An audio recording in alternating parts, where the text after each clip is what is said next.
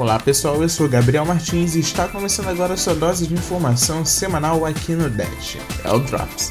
Nesse podcast falaremos sobre o suporte do Instagram a múltiplas contas, Remote Play para PC e Android, Cortana no Windows, iPad Pro no Brasil, Spotify se tornando o app mais popular de músicas e apps e jogos gratuitos na App Store. O Instagram adicionou um recurso esperado por muito tempo por donos de empresas e quem trabalha com redes sociais. Segundo o site especializado Android Policy, a plataforma está testando a opção de gerenciar diferentes contas por meio do aplicativo do Android. No entanto, parece que apenas um número reduzido de usuários tem acesso ao recurso no momento. O site também afirma que a novidade está disponível na versão 7.12.0 do aplicativo, que deve ser liberada para os usuários no beta do Instagram para Android. A Sony está desenvolvendo o Remote Play para PC e Mac de forma oficial. Shuhei Yoshida, presidente do Worldwide Studios da Sony, confirmou através do Twitter Algumas pessoas sempre perguntaram para nós se planejamos disponibilizar a função do Remote Play no PC. E sim, nós estamos de fato trabalhando no aplicativo oficial para PC e Mac. Coincidência ou não, o anúncio foi feito na véspera do lançamento do aplicativo não oficial Remote Play, demonstrado em julho, através de um vídeo no YouTube. Twisted foi o programador que desenvolveu essa aplicação, assim como uma aplicação que nos permite jogar em Remote Play nos aparelhos Android. Por 10 doletas você já pode adquirir o aplicativo By Twist, ou você pode esperar pela aplicação oficial da Sony. A Cortana começou a ser testada no iPhone. Os usuários do Test Flight, que é um serviço de avaliações de aplicativos da Apple, receberam convites para utilizar o software nesta sexta-feira, dia 27. Depois do início dos testes no Android em agosto, o assistente pessoal da Microsoft entrou em um estágio parecido com o iOS o programa ainda está em versão inicial e longe de ser adicionado todos os recursos que se nós esperamos que ele tenha. Os principais recursos que serão avaliados são marcações de reuniões, o envio de mensagens e de e-mails pela auxiliar. A companhia pede que todas as pessoas testem a integração com Windows 10 na marcações de eventos, o uso auxiliar para gerenciar compromissos no celular, os sistemas de informações de interesses e também a capacidade de conversar com a Cortana. Segundo o site TechCrunch, o teste está limitado apenas para usuários dos Estados Unidos. Após essa fase, espera-se que a Microsoft libere um beta mais amplo, mas ainda não existe uma confirmação oficial sobre isso. A tendência é de que a auxiliar chegue no iPhone apenas em 2016.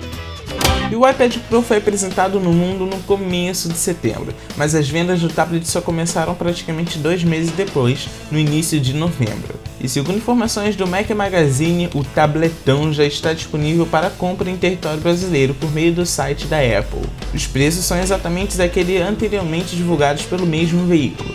7.299 pelo modelo Wi-Fi de 32 GB, 8.599 pelo modelo Wi-Fi de 128 GB 9.699 pelo modelo de Wi-Fi mais celular e 9.699 pela versão mais completa que existe, com Wi-Fi mais celular e 128 GB. Todos os três modelos estão com prazos de entrega entre 3 e 5 dias úteis. Vale notar que dois acessórios lançados com o tablet de 12 polegadas já estavam à venda no Brasil. O Apple Pencil por 749, enquanto e enquanto o Smart Keyboard por 1.299. Eles, porém, estão com prazos de entrega um pouco mais demorados, entre uma e duas semanas. Outro acessório menos badalado, mas que também já está disponível para compra é case do silicone do iPad Pro, que está saindo por 619 reais. O iPad Mini Pro também está disponível para compra no Brasil, com os preços variam de R$ 3.249 a R$ 5.699. O modelo Mini também ganhou uma case de silicone que sai por R$ 449.